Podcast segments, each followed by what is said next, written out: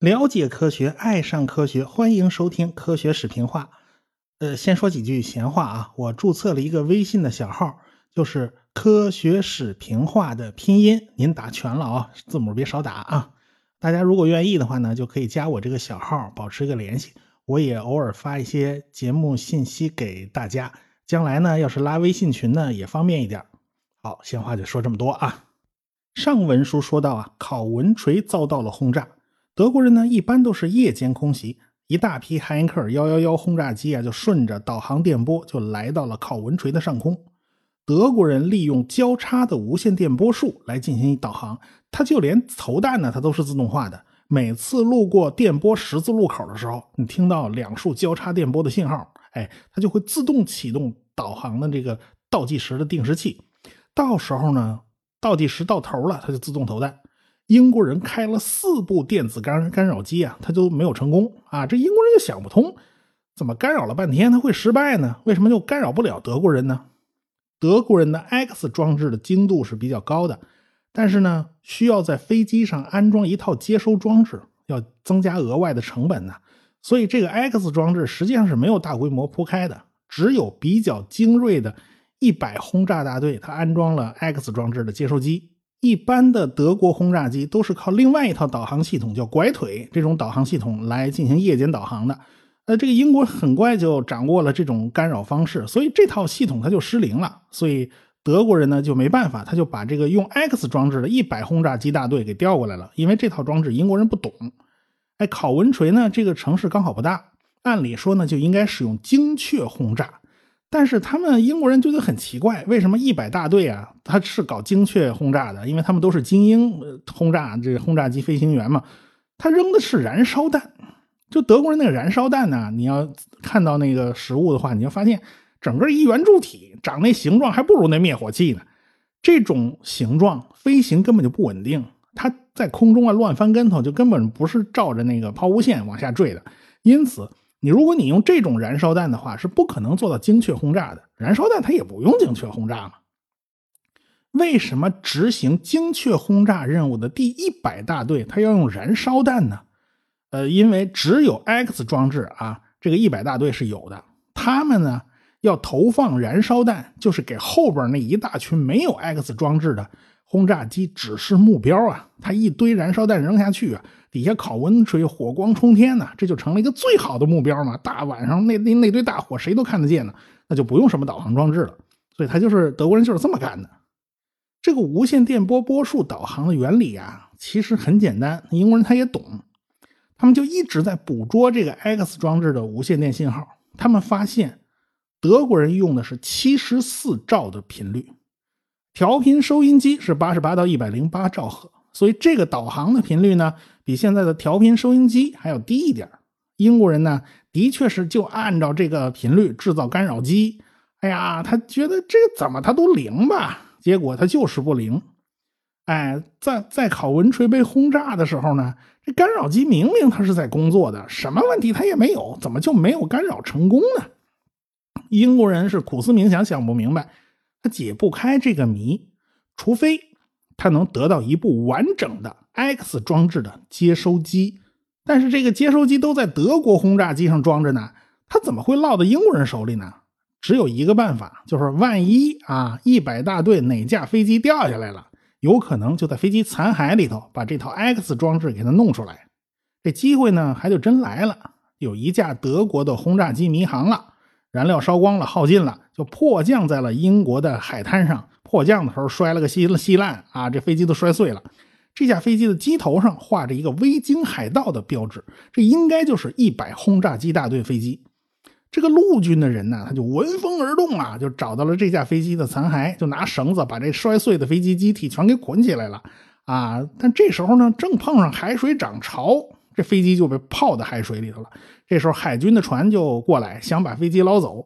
结果呢，这英国陆军呢就跟海军呐，这这这吵了这半天呢，这这一边吵，这飞机就一边在海水里泡着。据说呢，这海军捞的时候，你就好好捞吧，这绳子还断了，所以这个飞机就滑进了深水区啊，等到捞上来呢，很多元件啊都已经被那盐水给泡过了，这个标签都已经看不清楚了。所以技术人员就只好连蒙带猜，还原了整个 X 装置的工作原理。对于 X 装置来讲呢，你只发一个单纯的七十四兆的电波是肯定不行的，因为这个信号不包含任何有用的信息，它不利于排除干扰。因此呢，德国人在这个七十四兆的电波上搭载了一段两千赫兹的音频。就像收音机里面播放的广播一样啊，它搭载了一段音频。假如你用耳机去收听的话，是能够听到这个声音的。英国人做干扰机，它也是七十四兆的频率，但是搭载的音频是一千五百赫兹。德国人在轰炸机上加了一个滤波器，假如搭载的音频不是两千赫兹，就会被过滤掉，就当什么什么都没听见。所以英国人的干扰，他当然就会失败嘛。这个细节呀，太简单，太简单了。但是英国人就是没注意到，所以造成了不可挽回的损失。这是一个低级错误啊！调整音频的这个频率啊，那是分分钟的事儿啊。所以到十一月份，德国人再来轰炸伯明翰的时候，这导航系统就被英国人成功的干扰了。所以这炸弹就全都扔在了伯明翰南部的荒郊野外，这招失灵啦。德国人后来就研发了外装置，这外装置就不需要交叉电波了，它只要一道电波就可以对轰炸机进行导航。但是没多久啊，人家英国人研发了多米诺系统，专门干扰这个外装置。哎，所以这个电子信号的攻防大战打的也是惊心动魄的。信号的识别与干扰，它也是生死攸关的大事儿。后来，希特勒就把重点转向了东线，就再也不派轰炸机深入到英国内陆了，只是在沿海地区进行骚扰。所以，英国人当时算是松了一口气。说实话，英国人他也在反思啊，他们导航还是靠六分仪测星星啊，这个德国人已经开始玩无线电系统了。所以英国人顿时觉得这方面差距太大了，所以英国人咬牙发狠，也得把这个差距给它补回来。所以他们也开始研发新的通用的无线电导航系统。这种导航系统是不需要一个固定波数的，只要测量几个基地台的方位，就可以确定自己的位置。当然反过来也行啊，让基地的雷达测量飞机的方位，然后再反过来告诉飞机，这也是可以的。可以说，无线电导航系统就是现代 GPS 的前身了。英国要对德国进行攻击啊，这可以看成是报复，也可以看看成是反攻。他们需要突破德国的防空网。德国人的雷达是非常厉害的，精确度非常高，但是他们的防空调度系统比英国人落后太多太多了。德国人呢，就是试图用雷达来代替地面的侦察人员。这些侦察人员都是非战斗人员，但是英国的雷达系统呢，它会把信息直接通报给飞行员，这样的好处呢，就可以减少战斗机的数量，提高效率。所以呢，英国是尽量减少了战斗人员。哎，这两个思路是有差异的。所以德国人最后输呢，就输在了软件上，他们的硬件还是非常非常出色的。比如说啊。德国人研发了一种轻便的移动式雷达，装在车上的啊，用来指挥地面高射炮。这种雷达叫维尔茨堡。这个雷达的波束是非常非常窄、非常非常锐利的，生产数量也非常多，达到了四千部。英国人为了破解这种雷达的奥秘啊，还曾经派特种部队到海滩上啊，把那个人家一部雷达站给拆回去了。哎呀，这英国人当时。本来预计啊，拆这雷达要半个小时，哎，估计周围有敌人，把他们吓得呀，哎呀，十分钟就拆了一大半你说这个效率啊，这个这个有压力之下，那效率来得个高，然后把这雷达就给拆回去了。英国人的确这方面他很厉害，雷达技术的发展呢，就带来了意想不到的意外收获啊。战后啊，射电天文学开始快速进步啊，就就是一帮子搞雷达的都没事干了嘛，就去搞射电天文学了呀。这个维尔茨堡雷达的天线又非常棒啊，这都是战后剩余物资了，这成本很低啊，不用白不用，所以就被拉去客串了一把天文望远镜啊，这射电望远镜了。这研发者德律风根公司他怎么都想不到，哎，这雷达还能干这种事儿呢？反正呢，信息战几乎贯穿了整个二战的始终，双方的技术水平啊都在不断升级。哎，总体来讲，英美的无线电技术是要压德国人一头的，不管是在密码的攻防，还是在信号的攻防。到了一九四一年，英国人截获了一段德国人的密码通信，他们用炸弹机，那图灵炸弹机呀，也没有办法解开。他们也不知道这是个什么鬼东西，他估计啊，就是德国人的新加密系统。这是德国人开发出的新一代加密系统，叫罗伦兹加密系统。罗伦兹加密系统的轮子有十到十二个，恩尼格玛只有三个啊。每个轮子上的触点呢，它也比较多。最坑人的是，这每个轮子都不一边大，所以这个破译难度起码是恩尼格玛机的几十倍。所以图灵炸弹机。他想解这种密码系统啊，他也解不出来，炸也炸不动了。那么英国人的炸弹机不好用了，那该怎么办？当时英国人就发现，靠这种机械式转轮和电磁继电器是不够用了，只能靠全电子的设备才行。当时呢，图灵要去美国一趟，他就推荐了两个人，一个是马克思纽曼教授，一个是。邮政研究所的工程师叫托马斯·弗劳尔斯，这两个人就在邮政研究所里偷偷摸摸鼓捣出来一台全新的机器。这台机器用了一千五百个电子管代替了继电器和转轮，输入输出都靠穿孔纸带。哎，这个每秒可以阅读五千个字符，计算速度大大提高，可以计算最基本的布尔运算。所以这台机器啊也很大。有五米宽、两米高，需要两个机箱，这一个还不行啊，两个间隔不到两米，耗电量四点五千瓦，顶两个家用烤箱那热量啊！这电子管热量很大，人站在旁边呢，他热的受不了啊，热的热汗直流啊！那是这台机器的外号叫巨人，一九四三年研发完毕，运到了布莱奇雷庄园，一九四四年正式启用。这个机器是一种专用的计算机。并不是图灵机那样的通用计算机。一九四四年，盟军要发起霸王行动啊，要登陆啊。这个巨人机还参与了情报的保障行动。毕竟啊，是要彻底误导德国人啊，破译加密通讯，它是必不可少的环节。霸王行动开始的时候，盟军的飞机撒下大量铝箔条啊。这德国人的眼花呀，这雷达屏幕上是一片回波信号啊！这这，他们已经彻底蒙圈了。所以，盟军方面他的电子佯动系统就发挥到了极致。就在这段时间里面，布莱奇雷庄园依靠巨人向英国和盟军指挥部提供了四点八万份破译的信息，平均每小时破译德国情报就超过了十一份等于是德国人几乎完全透明，没什么秘密可言，所以这是一个非常了不起的成就。巨人这种机器一共生产了十一台，战后就被下令销毁了，而且是彻底粉碎，粉碎到那最小的一块残片啊，基本上都只有巴掌大。知道这件事的人也没向外透露过半个字，打死我我也不说。这巨人计算机呢？就这么消失在了历史之中。后来虽然解密了，但是资料缺失实在太多了，人们已经不知道这个机器究竟是什么样的构造，忘光了。这是现在呢，布莱奇雷庄园已经改造成了国家计算机博物馆。有好事者啊，有那个专家根据老照片想复原巨人计算机，但是只能搞出来一个样子货。这倒不是他们技术不行，现代人的技术远比当时要高超的多，而是当时使用那个元器件啊，它有已经不再生产了，很多零件他们根本就搞不到。巨人计算机后期版本要用两千四百个电子管，那种电子管，它现在它也没地方弄去。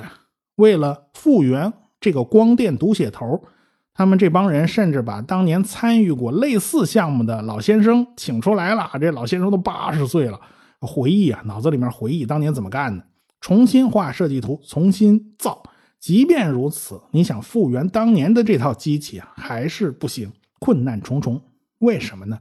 信息缺失啊，缺了你就再难找回来了。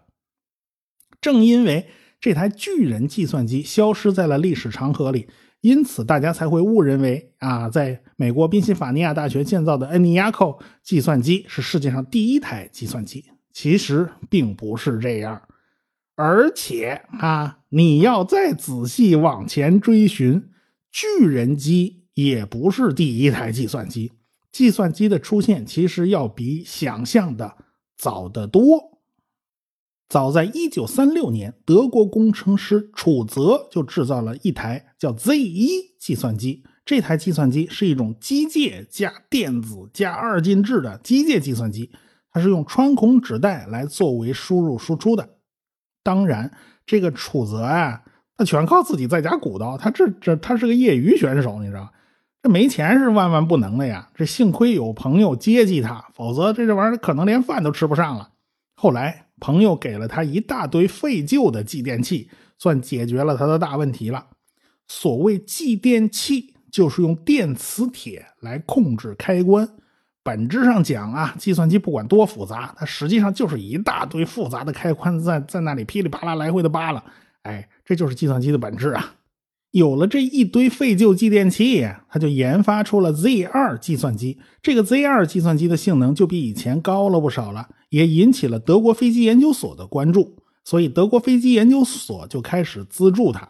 有了人资助，这个楚泽当然也就干劲儿十足啊。到了1941年，他搞出了 Z 三计算机，这个机器的性能更好，拥有比较强的数学计算能力。所以，这个机器在辅助飞机设计之余，楚泽给 Z3 计算机写了一个国际象棋的程序，这算是世界上第一个计算机电子游戏呀！你由此可见呢，这个 Z3 计算机它实际上是一台通用计算机，它能够百分之百的实现图灵机的功能。不过呢，这 Z 三计算机被盟军的炸弹给炸了啊！这一一就全全炸没了。哎呀，这没有保留下来。到了一九四五年，楚泽又造了 Z 四计算机，而且呢，为这个机器设计了一门机器语言，这也算是一个进步。正因为这个楚泽的计算机它一直处于保密状态，大家一直到一九五八年才知道，哎，有个人搞了这么一系列的计算机。那个时候呢，大家已经建立起了一种观念，那就是 ENIAC 是世界上第一台电子计算机。要改掉这个观念呢，那是非常非常难的，那起码需要大量的媒体宣传呐，啊，你得把这个新观念给它刷进去啊。可是这个楚泽呀，嘿，他是在纳粹德国搞出来的，这天生他就是有原罪的哟。大家躲还来不及呢，谁给你搞宣传呢？所以大家呢就黑不提白不提了，所以就没人知道是他最早研发了电动的计算机。不过话又说回来，尽管楚泽比较早，但是他大量使用了继电器。继电器的好处是可靠性很好，技术很成熟，但是速度比较慢呐，只能算是机电计算机，或者你叫电动计算机也行。有人呢就想用电子管代替继电器。这样就可以获得比较高的计算速度，但是当时电子管是很贵的，而且呢可靠性也不如继电器。电子管需要灯丝加热阴极啊，可是这个灯丝的寿命是有限的，烧坏了就必须换。那么多电子管，你坏一个，这机器它就不正常了嘛？所以这玩意儿是很麻烦的，成本可也不低。敢于采用电子管是一件很冒险的事情。艾奥瓦州州立大学的阿塔纳索夫和贝瑞偏偏就走了这条路，他们非要用电子管。哎，除了大胆使用电子管以外，他们还有几个创举一直被沿用到了现在。第一条，使用二进制代替十进制；第二条，用电容器作为储存器，这条没延续下来啊。第三条，用逻辑运算代替数字运算。这几条对他们来讲都是非常重要的。一九三九年，这俩人呢就研发出了样机，这台机器简称 ABC，就是阿塔纳索夫、贝瑞和计算机三个词儿的开头字母嘛，就叫 ABC 了嘛。在一九四零年，ABC 运行成功，可以用来解方程，但它并不是一个通用的计算机，它没有办法实现任意编程。他们尽管使用了电子管啊，由于设计缺陷啊，这个速度发挥不出来。因为在计算的过程中间啊，他需要往纸上写东西，他要往纸上打孔。你打完孔，然后再读进去，这就严重拖慢了速度。你这谁设计的这个结构啊？而且呢，它那个电容存储器啊，那速度也慢，它是旋转电容存存储器。那不管怎么说啊，这个求解线性方程组没有问题，他们有很多种算法。他们呢就向学校申请经费啊，这学校刚好没钱，这项目也就没法继续下去了。后来呢？这个阿塔纳索夫啊，去华盛顿为美国海军效力，这不都打起来了吗？哎，这台机器更是没人管了。最后，这个 A、B、C 就被校方给拆了。校方就觉得这个电子管里用到这种地方太浪费了。你这么多电子管，那那得装多少收音机呀，对吧？一九四一年，阿塔纳索夫家里就来了个客人，他叫约翰·莫克利。他来到阿塔纳索夫家里面，就是学习领会有关 A、B、C 的设计经验。他是来取经的。要知道啊，阿塔纳索夫从构思到造出来，前后花了五年时间。人家莫克利嘿，五天人家就出师了，人家学的差不多了啊。他用在了恩尼亚寇的设计上。这个莫克利正是恩尼亚寇的主要设计师之一。后来他获得了一系列专利。绝口不提当年去过阿塔纳索夫家里面偷学本事，后来还跟人家阿塔纳索夫打官司。一九七三年官司输了，这个专利是无效的。恩尼亚寇这台机器的全名是电子数值积分计算机。最开始呢，是因为美国军方感到啊，计算多弹道啊，这个太慢了，需要一台能够快速计算弹道的计算机。一九四三年开始研发。与军方想的不一样，这帮科学家们是偷偷夹带私货。他们把这台机器就设计成了一台通用计算机。当然啦，他们是不会说实话的啊。军方一问他们，他们就说这是一台能计算多种弹道学问题的多功能计算机。你瞧，这叫妙笔生花吗？这不是？由于需要解决多种问题啊，所以建造恩尼亚寇所需要的物资和时间也大大超标了。最开始预计要五千个电子管，经费预算十五万美元。等建造完了，巴拉巴拉算他妈一算账啊，这个恩尼亚寇用掉了一点八万个电子管，消耗了经费五十万美元，你超支了三倍了。这笔钱相当于二零一一年的六百五十万美元呢。所以不仅是钱花多了，这个进度还大幅度拖延，真是起个大早赶一晚集。一九四五年九月。二战都结束了呀，军方早也盼，晚也盼，盼星星盼月亮，也没用上这电子计算机。这个恩尼亚寇到十一它在不紧不慢的开始运行。这军方就一肚子气，他们就决定把这个耗巨资搭建的计算机给它拆喽。哎呀，这电子管拆下来能改装成多少收音机呀？这是。这时候突然有个跑跑过来阻拦，千万别拆呀，这东西是宝贝。谁呀？这就是著名的数学大师。冯诺依曼，美国洛斯阿拉莫斯国家实验室正在研发氢弹呢，这正需要计算机帮助哎。